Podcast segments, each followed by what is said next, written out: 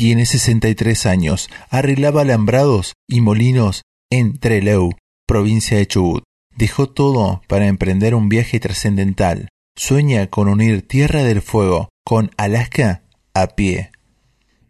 Está casado y tiene tres hijas y seis nietos. En las redes sociales documenta el viaje que inició el 31 de octubre de 2017. Su look es poco habitual para un viajero. Emprende su caminata vistiendo camisa manga larga, corbata y boina. Viaja solo. Lo acompaña solamente el carricatre pilchero, tal como lo llama, un catre de campaña con ruedas modificado para poder llevar todo lo que necesita en el viaje que en total suma unos 180 kilos. En sus jornadas de caminata ha llegado a recorrer 40 kilómetros diarios. Hasta el momento pasó por 13 países, incluyendo Bolivia, Perú, Ecuador, Colombia, Panamá, Costa Rica, Nicaragua, Honduras, El Salvador, Guatemala, México, Estados Unidos y Canadá.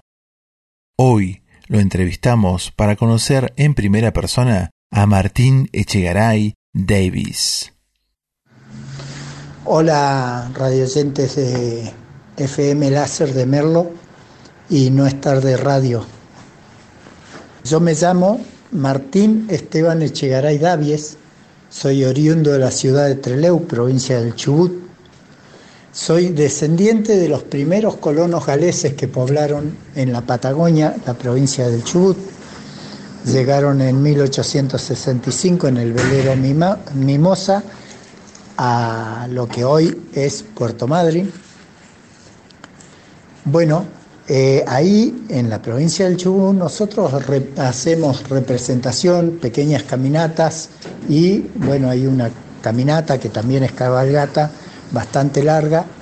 Este, yo la última que hice eh, se llamó Tras las huellas de Fontana y sus rifleros de 2.152 kilómetros.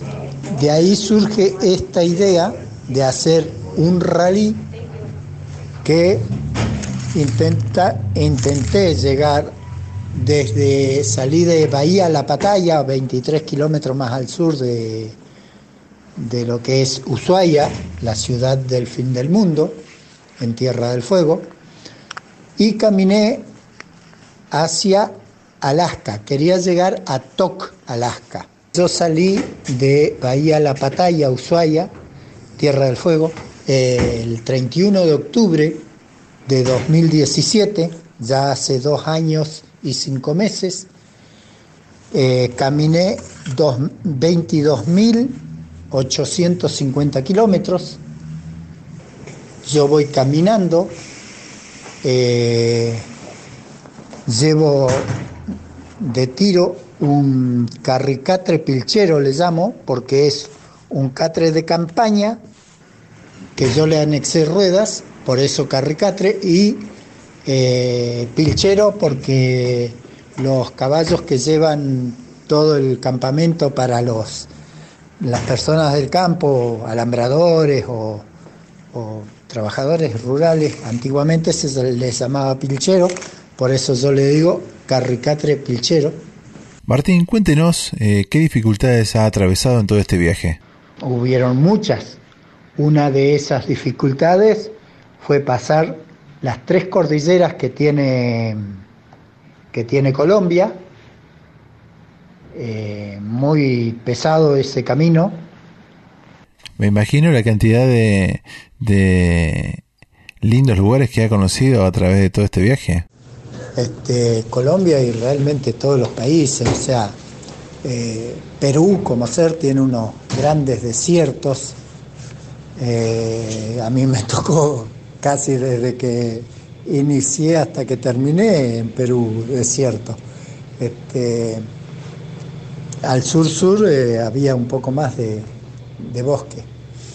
Este, pero todo es lindo, o sea, hasta los grandes desiertos, ver esas tremendas dunas este, interminables también es lindo. Igual que acá en eh, Fargo, Dakota del Norte, USA, este, acá hay pura nieve, uno va, eh, son las grandes planicies de Norteamérica y esas grandes planicies están tapadas de nieve. Y bueno, y tiene, tiene su encanto también. Así que cuando salí de allá de mi Patagonia, este, o sea, cuando inicié el viaje tenemos cordillera, pero después es, ya lo deben conocer ustedes, lo que es la Ruta 3. Es una pampa completa este, donde crece únicamente jarilla. Este, así que, bueno, todo eso de cuál es más lindo, cuál es más feo, no, todos, todos los países me encantaron de una forma o de otra. Por supuesto, no todo es lindo. Eh, hay, hay partes feas también que hay que pasarlas, alguna que otra gente, pero menos mal que muy, muy poquito, porque toda la gente que se acerca se acerca para ayudarte. Tenés algún pícaro por ahí o algún molesto, eso siempre existen pero se ven muy poco. Este, así que yo estoy feliz con toda la gente que he conocido. Eh, bueno, cuando llegué a, a la frontera de México con Estados Unidos, como siempre, uno no, no averigua realmente bien, uno tiene que averiguar pero en un consulado o en un algo nada de averiguar así por encima, como lo hice yo. Eh, estuve un mes y diez días, perdí ahí en hacer los papeles, hacer la visa. Así que lo que les recomiendo a todos, no salgan sin la visa. Si vienen para Norteamérica o Canadá, tienen que hacer la visa antes de salir, porque te cuesta mucho más plata y perdés mucho tiempo. O sea, ese tiempo yo en realidad hasta ahora que ya tengo que volverme, llevo cuatro meses perdido en total. Llegué a Canadá, a la frontera con Canadá también, y me ocurrió lo mismo. O sea, todos me decían, no, no, no, vos vas a Canadá y ahí en la frontera te hacen la visa, te la, te la hacen los mismos oficiales de, de, ¿cómo es? de inmigración de ahí de Canadá. Camioneros, gente caminando, eh, tipos que han pasado allá a Canadá, eh, todos te dicen lo mismo. Pero yo llegué a Canadá y me dijeron, no, señor, usted tiene que hacer la visa y no la puede hacer acá. Le, le expliqué, me dijeron, y no, no, no, la visa se hace fuera del país. En cualquier país se hace fuera de ese país, no adentro. En Norteamérica la pude hacer en, en ¿cómo se llama? En México. Y acá en Canadá la tengo que hacer en Estados Unidos. Otra de las cosas que me ocurrió un día que me levanté a las 6 de la mañana, ni, ni me había lavado la cara. De repente se aclaró todo, aclaraba a las siete y media ese día, yo me levanto siempre más de una hora antes de, de ¿cómo se llama? De que salga el sol. Para salir una media hora antes de que salga el sol, comienzo a caminar. Y bueno, se aclaró todo y yo digo, auto no puede ser, porque ni ruido. Y venía un meteoro que cayó, por lo que dicen los que saben, eh, yo calculé más o menos medio minuto después eh, se sintió el estruendo que hizo contra la tierra. Eh, y me dijeron que mínimo a 10 kilómetros tiene que haber caído de donde estaba yo. Y así todo, tan lejos, se sintió, se sintió el golpe. Eh, lo que sí en el campo es mucho más fácil cuando está todo sereno que, que cualquier ruido se oye muy, muy lejos, con tremendo impacto este, lo oí 30 segundos después. Bueno, de todas las, vivencias que ha pasado, em, ¿qué es lo que más destaca usted del viaje, no? Bueno, lo más reconfortante es eh, la gente, no hay otra. Eh, vas caminando por la ruta, para la gente, algunos te aportan, otros se toman una foto, otros saludan nada más. Eh, acá en Inglaterra igual. Te cuento cuando yo estaba acá de esta ciudad a 200 kilómetros hacia el sur. Venía caminando y se largó un ventarrón más o menos con nieve, eh, pero yo no le hice caso, seguí, así que a las 12 del mediodía pasó una señora jubilada eh, y me dice, lo llevo, lo llevo, dice, va, para que se quede en un hotel. Y le digo, no, no, si esto está, ya va a pasar. Y resulta que no pasó. Y bajó muchísimo la temperatura porque acá tenés 8 grados bajo cero en la, en la mañana y capaz que al mediodía ya hay 14, 15 bajo cero. Bueno, a la tarde volvió la señora desde su pueblo, una ciudad, no me acuerdo ahora el nombre, volvió a verme y me dice, no, si no, no había avanzado nada, te imaginas, un ventarrón hacía, pero e, eso sí, ahí ya había cerca de 20, 22 grados bajo cero, con viento y nieve. Así que me convenció, ahí nomás dejé el carrito atado, mi carricatre pilchero, lo dejé atado a un poste que había ahí al costado de la ruta y nos fuimos.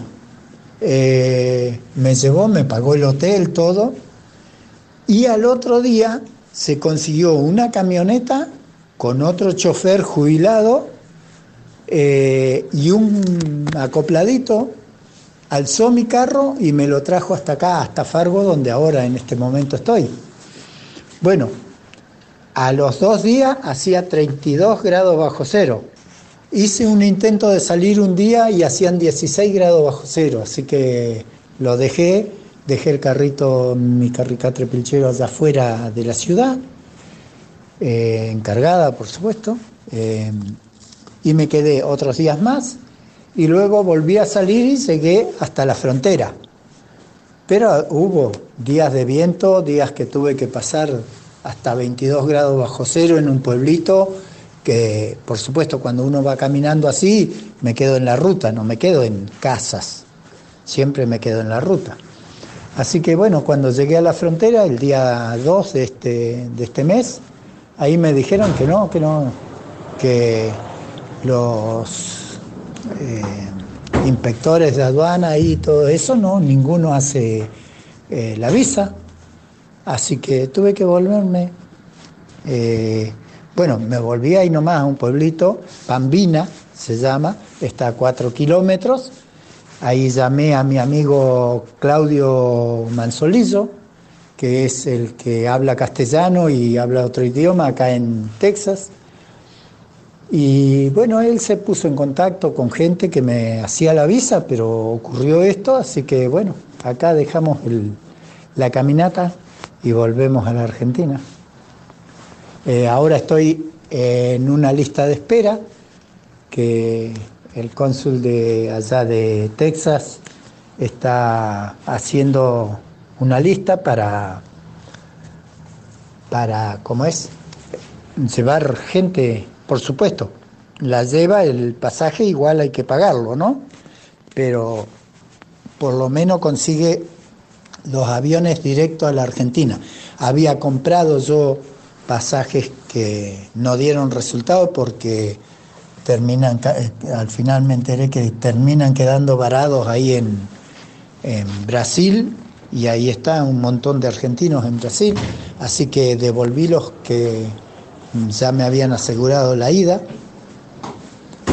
Eh, y ahora estoy en la lista de espera y anoche me confirmaron de que ya estoy dentro de la lista. Lo que pasa que todos los pasajes hasta el día 28 están eh, ocupados, todos los aviones que van para allá. Así que después del 28 va a ser, me van a avisar y bueno, tengo que esperar acá en Fargo, porque el avión sale de acá de Fargo. Muchísimas gracias por la entrevista y hasta cualquier momento.